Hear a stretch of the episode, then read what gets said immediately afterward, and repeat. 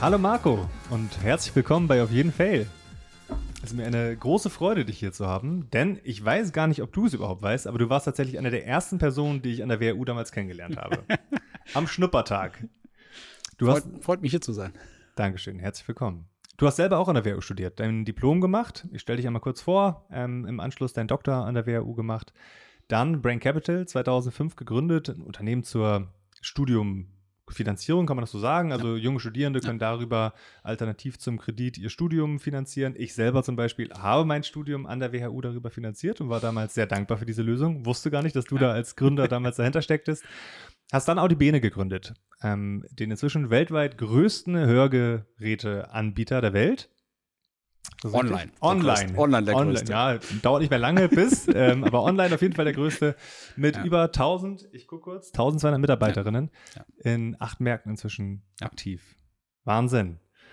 Ich habe äh, letztens auf LinkedIn gesehen, dass du gepostet hattest, äh, wie du, dass du jetzt Erfahrungen teilst über eure Reise bei Audibene, hast das Bild geteilt, wie ihr irgendwie damals im Wohnzimmer noch saß ja. und angefangen habt. Äh, da hast du darüber gesprochen, dass ihr irgendwie Fehler auf der Reise hattet, dass ihr Learnings hattet. Und so freut es mich tierisch, dich heute hier zu haben und mehr über deine Erfahrung zu hören. Ja, sehr gerne. Um direkt einzusteigen, ähm, wir haben immer so einen kleinen Weekly Fail, denn äh, es gehört irgendwie dazu, dass jede Woche irgendwas schief geht. Hattest du was, wo du irgendwie eine Kleinigkeit hast, wo du dachtest, oh, das war jetzt irgendwie nicht perfekt? Also, es, geht, es geht immer viel schief. Ja. Ein Beispiel wäre vielleicht, ich hab, äh, wir hatten eine relativ intensive, sagen wir mal, juristische Diskussion mit einem mhm. Geschäftspartner, die zwischen unserem Anwalt und noch so ein, zwei anderen hin und her ging. Ja. Und dann habe ich irgendwann eine relativ scharfe E-Mail auch geschrieben, so wir, wir, wissen, dass der Geschäftspartner nicht wirklich zuverlässig ist, dass der, dass man mit dem eigentlich nicht arbeiten kann. Ja. Äh, und deswegen schlage ich jetzt Folgendes vor. Ich hatte aber nicht gemerkt, dass auf diesem E-Mail-Verteiler zwischenzeitlich er hinzugefügt worden war, also der Mensch, um den es geht. der hat damit dann meine Antwort bekommen, aber auch die gesamte sozusagen interne Argumentationsstrategie. Ja. Äh, da dachte ich schon so, oh, Mist. Krass. äh, habe ich den da A sehr hart angegriffen und B, jetzt kennt er unsere, unsere Sichtweise. Ja. Was halt, ja. Autsch, ne? So der Klassiker, genau, irgendwie genau, E-Mail-Verteiler. Genau, Wie ging es weiter? Genau. Das Spannende ist, er hat sich das zu Herzen genommen und am Ende hat er sogar nachgegeben oder haben wir Krass. uns dann geeinigt. Und äh, im Grunde hat diese E-Mail, die ich, wenn ich es gemerkt hätte, ja. dass er da draufsteht auf dem Verteiler, die hätte ich so nicht abgeschickt. Ja. Aber er hat dieser Fehler sogar dazu geführt, Geil. dass wir das, was wir wollten, erreicht haben. Er hat dann relativ zeitnah reagiert und gesagt, ja, okay, er hat nochmal nachgedacht und er stimmt jetzt zu. Ja.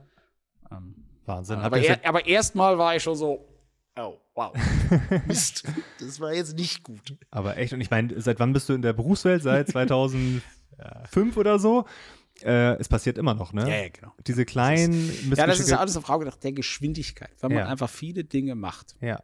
Ähm, und einfach auch viel an vielen Themen arbeitet, viele Projekte äh, vorantreibt, da passieren einfach Fehler. Die Alternative wäre, halb so viele Projekte zu machen, halb so viele Dinge zu bearbeiten und dann für jedes dieser Dinge doppelt so viel Zeit zur Verfügung zu haben. Ja. Da wird man wahrscheinlich weniger Fehler machen. Ja. Aber ich glaube, am Ende kommt es nicht auf die Anzahl der Fehler an, sondern auf die Anzahl der richtigen Entscheidungen. Ja. Im Verhältnis zu den Fehlern sozusagen, aber ja. Ja, ja. Oder gar nicht. Na, ich weiß noch nicht mal, ob im Verhältnis, weil ja. selbst die Fehler, sind erstmal Fehler, aber meistens kann man sie ja auch wieder korrigieren. Ja. Und wir machen das auch bei uns in der Firma, bei Audibene, zu einem richtigen Thema unserer, auch unserer Onboarding-Trainings. Mhm.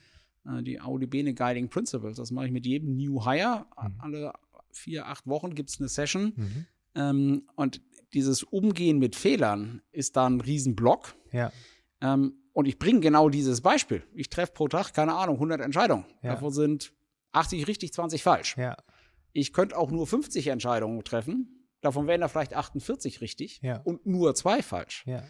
Aber es wären eben auch nur 48 richtig und nicht 80. Ja. Und es kommt auf die 80 richtigen Entscheidungen an, weil bei den 20 falschen, falschen, ja. kann ich ja immer noch nachsteuern. Ich merke ja schnell, oh, das läuft jetzt nicht gut, das war irgendwie keine gute Entscheidung. Dann kann ich ja nachkorrigieren. Das ist ja selten eine Sackgasse, sondern am Ende hat man meistens so ähm, für mich sind das so Pfade, mhm. äh, wo, wo man immer wieder Weggabelungen hat und dann sei es halt auch wieder, wenn man zweimal rechts abbiegt, wieder da ankommt, wo man gewesen wäre, wenn man initial anders abgebogen wäre. Ja.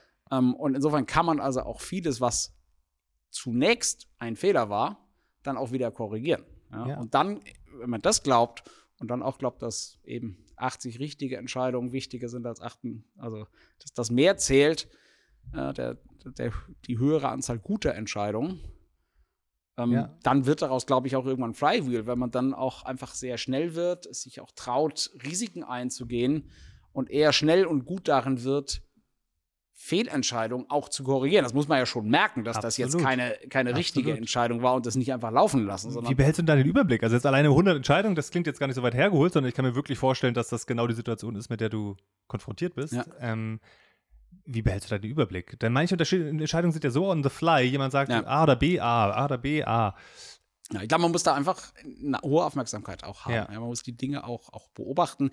Das kommt ja auch mal drauf an. Ne? Man, kann das runterbrechen auf jedes Team in, in der Company. Ja? Bei, uns, bei uns Audibene, großer Teil hat zu tun mit Marketing. Innovativen Marketing für ein äh, Thema, was ein bisschen, wo die Menschen Zugangshürden haben, nämlich schlecht hören, ja. schleichender Hörverlust, der mit dem Alter kommt. Wir wecken die Leute auf. Das heißt, wir müssen innovatives Marketing machen. Ja. Und das hat ganz viel mit Kreativität zu tun. Und man muss da halt einfach, da wird jeder wahrscheinlich noch zustimmen, muss einfach zehn Ideen haben, zehn verschiedene Kampagnen, zehn verschiedene Sprüche. Ja. Und dann lässt du die alle mal für eine Woche laufen mit einem begrenzten Budget. Äh, und am Ende weißt du, welcher von diesen zehn Sprüchen, welche von diesen zehn Kampagnen die beste war. Ja. Da wird jeder sagen, das ist, das ist ganz normal. So, ganz so macht man Marketing-Innovation. Ja. ja. aber das gilt ja genauso für andere Themen auch. Absolut. Ähm, und so muss man das einfach als, und da kann man es messen. Ja. Da kann man Systeme drum bauen, die eben A-B-Tests miteinander vergleichen. Das ist also, ja. Binsenweisheit, das macht jeder so. Aber ich, ich, finde, das gilt eben auch für andere Bereiche.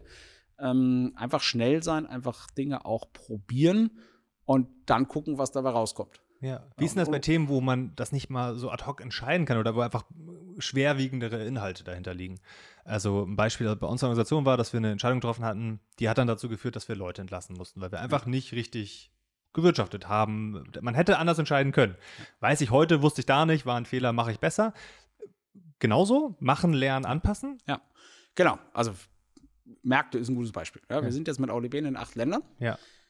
Wir haben aber auch schon Länder wieder zugemacht, weil wir mhm. gemerkt haben, und das ist dann teilweise von außen echt schwer zu beurteilen, ähm, dass es in dem Markt einfach so nicht funktioniert. Ein Beispiel war aber aus Japan, mhm. ja, wo man eigentlich, wenn man hin, also von draußen, draußen drauf guckt, sagt, passt doch alles.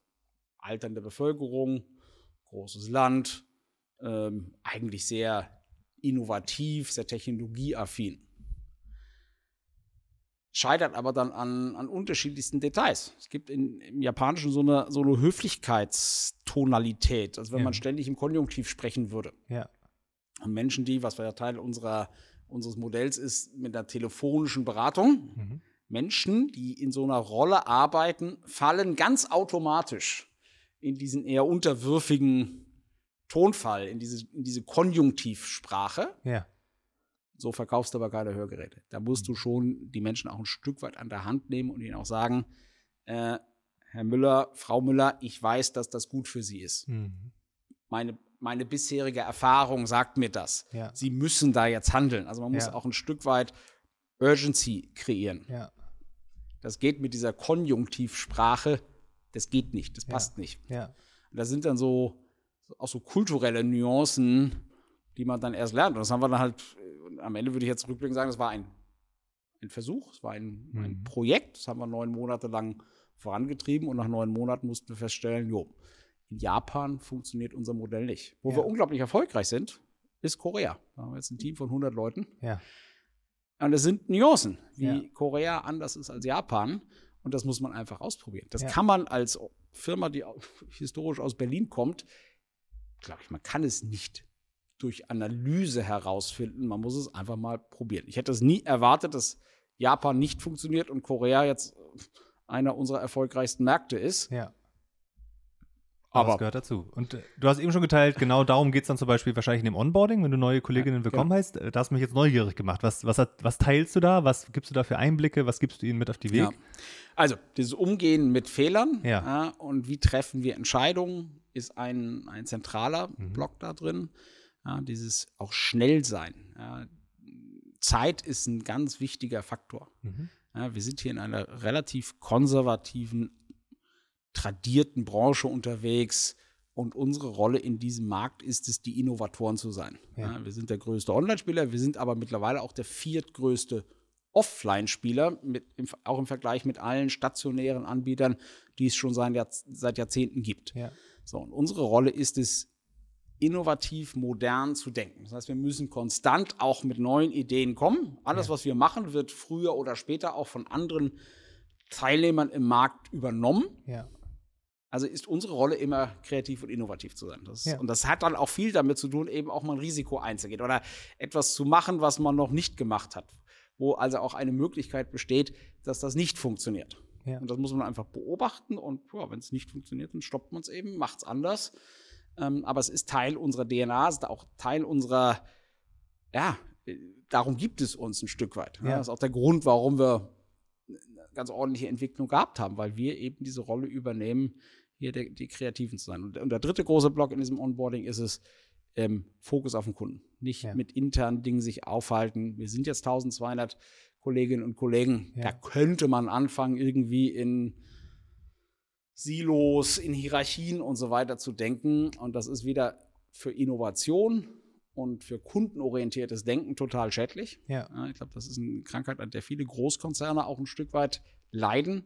Ähm, und ich sage, auch wenn wir jetzt größer sind und mittlerweile auch schon elf Jahre alt, wir müssen das verhindern. Wir müssen konsequent kundenorientiert sein und immer den Kunden in den Vordergrund stellen. Ja. Und irgendwelche internen Prozessthemen und so weiter sind total sekundär.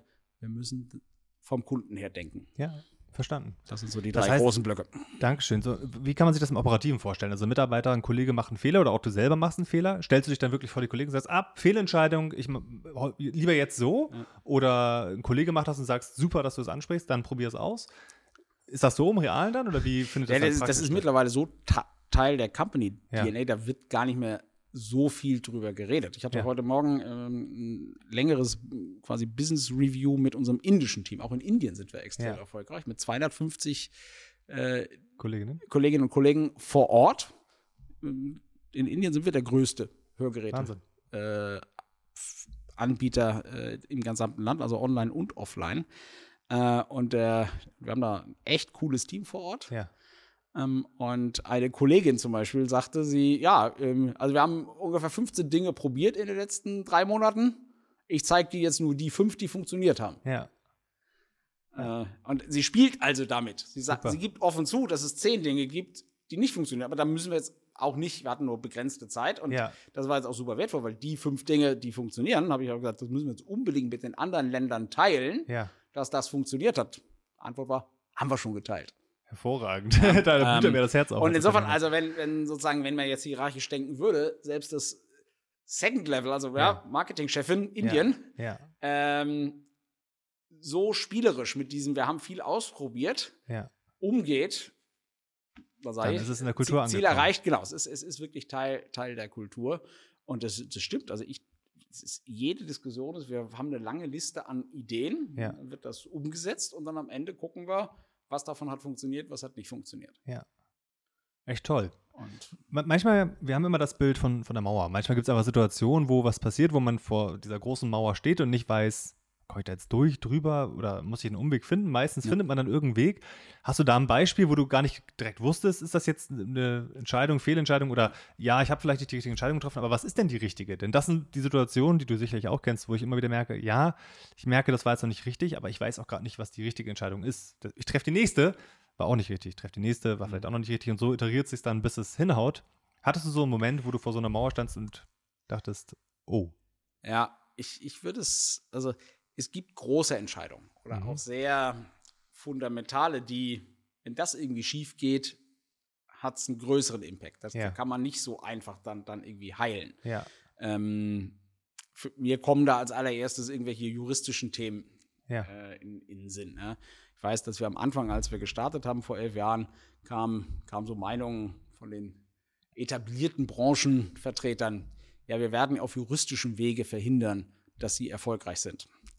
Und wenn das so als so pauschale Aussage dir ins Gesicht gesagt wird, ja. und du bist irgendwie so, hast gerade angefangen, hast gerade Ja. eine GmbH gegründet äh, und bist eigentlich total positiv und willst erzählen, äh, inwieweit wir Wert stiften, wie weit wir Ja. den Markt größer machen, ja. Ja. Menschen zu einer Hörgeräteversorgung bringen, die sonst niemals gehandelt hätten und so weiter. Absolut. Und die einzige Antwort ist ja, wir werden auf juristischen Wege verhindern, dass sie erfolgreich werden. Ähm, dann fängt man schon an, A, ein bisschen zu grübeln. Ja. Und B, muss man dann echt gut nachdenken. Hm, nehmen wir mal an, dieser Mensch hat irgendwie Recht oder da, es gibt da eine Gefahr. Wie begegnen wir dem? Wie Ja. mitigieren wir das Risiko? Ja. Und, und würde es eintreten, wie gehen wir dann damit um? Ja. Da muss man, glaube ich, schon so ein bisschen auch so, ich sag mal, Schach spielen und auch zwei, drei Züge im Voraus denken, Ja. wie man mit solchen Dingen dann umgeht. Und in der Tat, wenn das wie so eine Mauer dann auch vor einem steht, okay, was sind denn Wege, auf denen ich an dieser Mauer auch, auch vorbeikommen kann? ja. Hast du das aber dann alleine gemacht oder? Also das, da hilft es immer, einen Co-Founder zu haben. Ja. Glaube ich auch äh, eher an Co-Founder-Setups als an Einzelgründer. ja. Ähm, Also wirklich, damit diese Dialogebene Genau, das besteht. Muss, das muss man diskutieren. Ja. Ja. ähm, und das nächste ist gute Anwälte. Ja. wir hatten von Anfang an einen extrem guten Anwalt an unserer Seite, mit dem Super. arbeiten wir heute noch.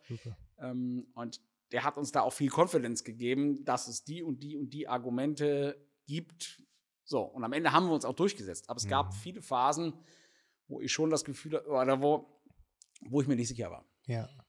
Krass. Das kann ich mir richtig vorstellen. Das, also bei uns war das das Thema Datenschutz damals, wo auch immer wieder kam, geht das überhaupt? Datenschutz, habt ihr es bedacht? Und man steht da Ja. und sagt, keine Ahnung, wie funktioniert das? Ich brauche jetzt irgendwie einen Anwalt, der mir hilft und habe zum Glück einen Geschäftspartner, Ja. mit dem ich diskutieren kann.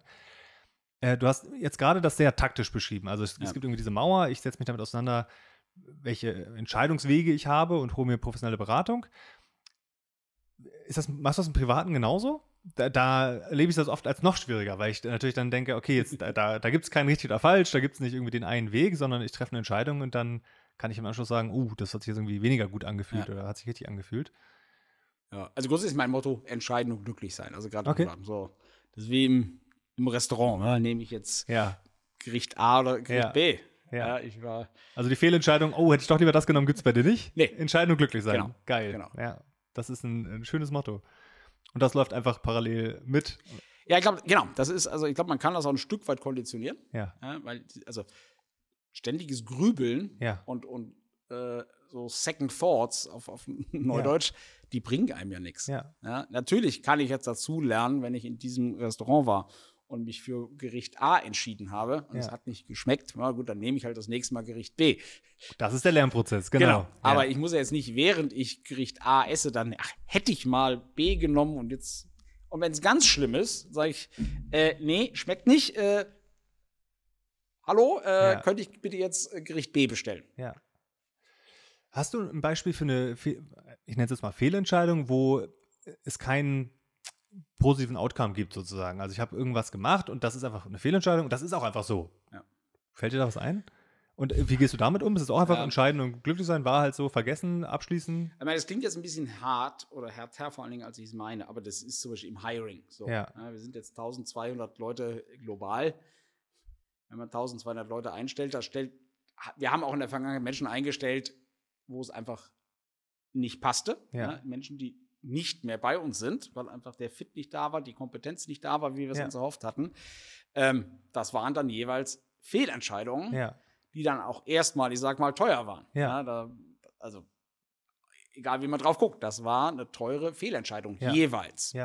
Und davon gibt es viele, Viele, Beispiele Absolut. in elf Jahren und acht Ländern und Ja. so weiter. Ja. Also jede Menge. Ja. Und es gibt sicherlich im Detail auch, haben wir so, so eine Entscheidung nach Japan zu gehen. Also das mit dieser Sprache, das hätte man vielleicht auch vorher rausfinden können. So haben wir da irgendwie über eine Million Euro versenkt oder noch mehr. Ja, Ähm, war schon ärgerlich. schmerzhaft. Aber Hey, danach kommt Korea. genau, genau. Ja. Und, und das ist, das ist nun mal, und die Alternative wäre ja auch, zurück zu dieser Entscheidungsfindung, eben vorsichtiger zu sein, langsamer zu sein, über alles ewig nachzudenken. Ja. Ähm, wir reden jetzt sozusagen über die 20 Fehler. Ja. Aus meiner Sicht ja entscheidend sind die 30 zusätzlichen richtigen Entscheidungen, die aufgrund der hohen Entscheidungsgeschwindigkeit dazukamen. Und ich weiß gar nicht, ob das Verhältnis 80-20 zu 48-2 ist Ja. oder ob es nicht 95 zu 5 ist. Ja. Ich finde das Bild wirklich toll, denn äh, wirklich, wenn ich so durch mein LinkedIn scroll und ich sehe hier einen Erfolg, da einen Erfolg, da einen Erfolg, denke ich mir so, mega geil. Oh, mich würde interessieren, was da wohl der Weg Ja. dahin war. Denn der Weg ist irgendwie wie so links, rechts, links, rechts, links, rechts und dann kommt man beim Ziel an. Ja. Aber, aber ich glaube, das ist auch richtig. Man, und das ist natürlich, wenn man in LinkedIn reinguckt, reden die Menschen über ihre Erfolge. Aber ich, am Ende kommt es auch darauf an. ja, Und ich glaube, es ist auch richtig, über die Dinge nachzudenken oder die richtig gelaufen sind, weil die Dinge, die nicht gut gelaufen sind, sind halt notwendiges Übel, ja, um auch gute Entscheidungen zu haben. Und ich glaube, dass manche Menschen zu sehr über die Fehlentscheidung, über die Fails Mhm. dann auch nachdenken. Mhm. Ich sage nicht, dass man arrogant oder ignorant sein soll. Ich- Man muss ein ganz, ein ganz präzises Gefühl auch für diese Dinge haben und auch sich genau bewusst sein, was da nicht gut gelaufen ist, was Ja. da ein Fehler war. ja. Aber das darf man nicht zu sehr werten. Mhm. Und das darf jetzt nicht, den, nicht die Wahrnehmung prägen, dass man über die zehn Dinge nachdenkt, die nicht geklappt haben, sondern man muss über die 90 Dinge nachdenken, die funktioniert haben. Ja. Aber trotzdem, ja, keine Arroganz, keine, äh, man muss das schon auch, auch da auch sehr feinfühlig sein und diese Dinge auch dann auch verarbeiten, ohne dass es die Wahrnehmung und das Bewusstsein irgendwie dominiert. Ja. War, hast du das schon immer so gedacht? War, also bist du einfach vom Typ her so oder war das für dich ein Weg, dahin zu kommen, das jetzt mit dieser Souveränität so zu formulieren? Denn äh, wenn man das hört, sagt man natürlich, yes, absolut, 100 Prozent. Mir gelingt das so noch nicht als noch jüngerer Unternehmer und ein bisschen weniger erfahren. Ich, wenn ich das höre, sage ich kognitiv, klar, mega geil. Trotzdem habe ich Entscheidungen, wo ich manchmal dann ein Schamgefühl habe und denke, oh, das ist mir jetzt irgendwie peinlich, mich vor die Belegschaft zu stellen und zu sagen, das habe ich falsch entschieden passiert, alles gut und ich mache es auch, aber trotzdem denke ich, Ja. ich wünschte, ich hätte es besser entscheiden können. Konnte ich nicht. Ja. Ich glaube, es ist in dem Kontext total wichtig, authentisch zu sein, Ja, ehrlich zu sein und auch zuzugeben. Das war ein Fehler. Das ist ja menschlich. Jeder Mensch macht Fehler. Aber es ist eben dann wichtig, das in so einen Kontext einer Fehlerkultur auch einzubetten. Hm. Weil dann ist es, das ist ja geradezu gewünscht, weil die richtigen Entscheidungen gewünscht sind, muss man in Kauf nehmen und damit ist es dann auch gewünscht, dass auch mal Fehlentscheidungen getroffen werden. ja, Und ich habe da jetzt, jetzt reden wir hier sehr abstrakt drüber, ich habe mich auf dem Weg hier ein bisschen sozusagen darauf vorbereitet. Diese Erfahrung, dass es am Ende auf richtige Entscheidungen ankommt und die Fehlentscheidungen korrigiert werden können, also wenn ich da zurückdenke, dann lande ich schon irgendwo in der Schulzeit, Ja. dass ich da solche äh, Erlebnisse hatte. Ja. Und die, das, was teilweise erst mal peinlich war, ich weiß noch genau, weil ich irgendwie in der achten Klasse und dann würde ich da irgendwie äh, in die Schulkonferenz gewählt von irgendwie den Klassensprechern ja, ja, und mich da aufgeschlagen und habe gelernt, ja, du bist noch zu jung, darfst ja gar nicht mitmachen. ja, Äh, wusste irgendwie von den Keiner, Schülern ja. keiner. Das war ein bisschen auch, also, ja, war, war komisch. klar. So. Ähm, aber daraus lernt man dann und Ja. das nächste Mal achtet man auch, auch äh, auf solche Formalia. Ja.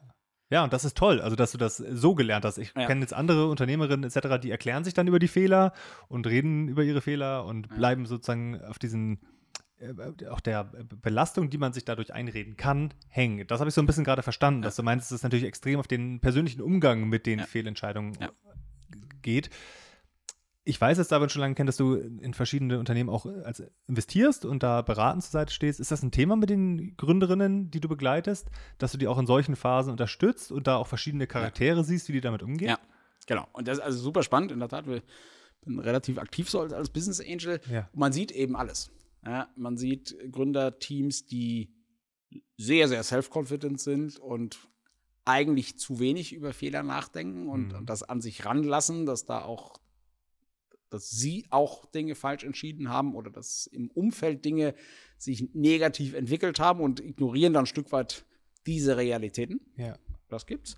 Es gibt genauso Gründerteams, die zu sehr grübeln und zu sehr entweder über Entscheidungen hadern und sich dann und dann sehr zögerlich sind, Neues zu riskieren. Ja. Ne? Auch dann die Wortwahl teilweise. Ja. Ähm, es gibt andere Teams, die machen das, finde ich, echt gut. Mhm. Und so oder so, weil das ein unglaublich wichtiges Thema ist. Deswegen habe ich, als du mir gefragt hast, ob ich Lust habe, dass wir uns hier zu dem Thema unterhalten, habe ich gesagt, ja, ich finde es ein super spannendes und ich finde es ein super wichtiges Thema. Ja. So, let's do it. Ja. Ähm, und genauso ist das auch ein Thema, was wir im Dialog mit den Gründerteams dann Ja. eben auch, das kommt immer wieder zur. Sprache. Hat dann ja auch damit zu tun, wie viel, wie viel Risiko will die Firma eigentlich eingehen. Ja? Wie riskant stellen wir die Firma auf? Ähm, je weniger ich wachse, umso kontrollierter ist alles. Ja. Ja, dann wachse ich halt auch nicht. Ja. Versus, wenn ich zu viel wachse, dann fliege ich halt aus der Kurve. Ja. Das sind die Das ist, äh, Weihnachten haben meine Nichten eine Carrera-Bahn geschenkt bekommen. Das ist genau das Gleiche. Wenn ich Geil. der Carrera-Bahn zu schnell in die Kurve war, fliege Flieg ich raus. Und es kommt genau drauf an, den ja. äh, quasi diesen Ein Geschwindigkeitskopf schönes, Gesch- schönes äh, Geschenk. Ja. auf, auf die richtige und, und das auch dann streckenabhängig zu machen. Wenn ich Ja. auf der langen Geraden bin, kann ich mehr Gas geben, als wenn ich dann wieder in die Kurve komme. Und das Ja. muss ich regulieren. Ja. Und Mega. dafür, dafür ein Gefühl zu entwickeln, ist, glaube ich, total wichtig. Toll. So wird diese Karriere, ähm, na, die Bahn noch nie, noch nie gedacht, aber absolut zutreffend. Zusammenfassend, ich habe in einem deiner LinkedIn-Artikel, hattest du ähm, einen tollen Spruch, er war, nur, nur wer sich verändert, bleibt sich treu.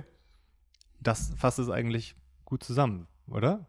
Ja, also ich glaube, man muss gerade, also, kommt natürlich darauf an, was man ist. Wenn man ein Kernkraftwerk betreibt, Ja.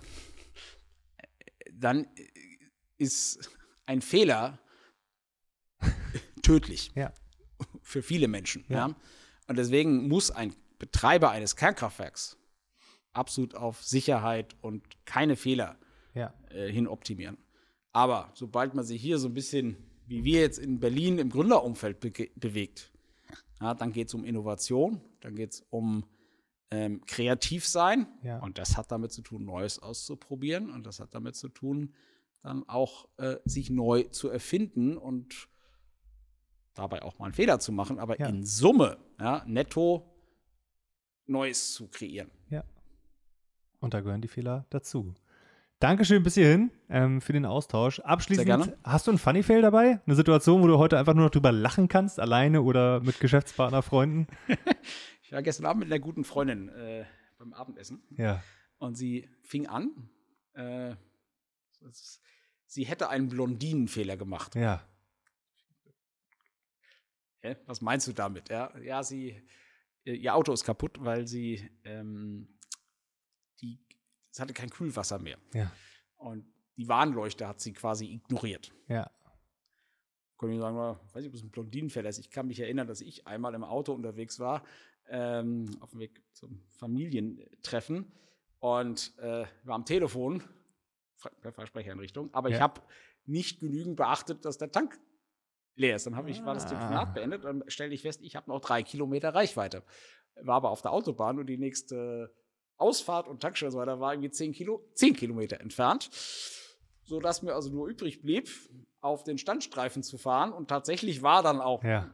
bei Kilometer vier der Motor aus. Autsch. Dann stand ich da und musste erstmal auf den ADAC warten, dass der mir irgendwie Die- fünf Liter Benzin vorbeibrachte. Die gelben Engel. Das war schon so ein bisschen peinlich. ja. Wahnsinn. Aber so voll im Tunnel und dann Genau. äh, passiert's. Ja. Aber auch da, naja, gut, es hat mich am Ende irgendwie eine Dreiviertelstunde Zeit gekostet, Klar. Äh, einen etwas peinlichen äh, und verständnislosen Blick des äh, ADAC-Straßenwärters. Ja. Gehört Ah. dazu. Gehört dazu. Auch in der Firma, oder? Also ich habe Genau. auch immer wieder Situationen, wo ich mit meinem Geschäftspartner zusammensitze und wir am Ende einfach nur noch lachen und denken, Mann, da, das haben wir damals so ernst genommen und gedacht und überlegt und heute sagen wir, herrlich. Ja. Hast du da auch eine, ein Beispiel aus, aus dem Firmenbereich, wo du heute einfach nur drüber lachst? Fällt dir da ad hoc irgendwas ein? Ach, äh, Oder zu sind, viele? sind eher so, so lustige Anekdoten. Ich weiß noch, unser, äh, unser erstes Sommerfest Ja. haben wir auf der Dachterrasse unseres allerersten Büros quasi gemacht. Ja. Das war aber so eine geteilte Dachterrasse. Wir, ich muss zugeben, das tut mir eigentlich ein bisschen leid. Äh, wir haben da nicht wirklich ordentlich aufgeräumt, weil wir dann noch, noch weiterzogen. Ja. Ähm, und am nächsten Tag äh, haben sich da die Nachbarn berechtigterweise sehr beschwert, äh, dass wir da so ein Chaos hinterlassen haben. Ja.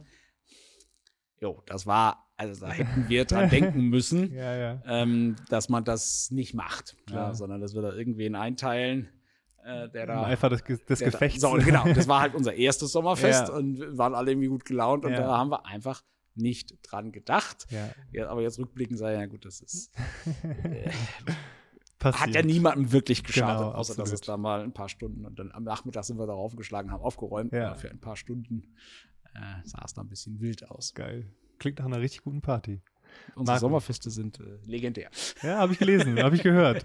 Vielen, vielen Dank für deinen deinen Besuch, deine Offenheit. Ähm, danke, Sehr liebe gerne. Zuhörer, dass ihr dabei wart. Ähm, folgt uns, teilt den Podcast gerne, wenn ihr es spannend fandet. Wir freuen uns auf eure Kommentare, wie ihr mit Fehlern umgeht. Und bis zum nächsten Mal. Dankeschön. Danke dir.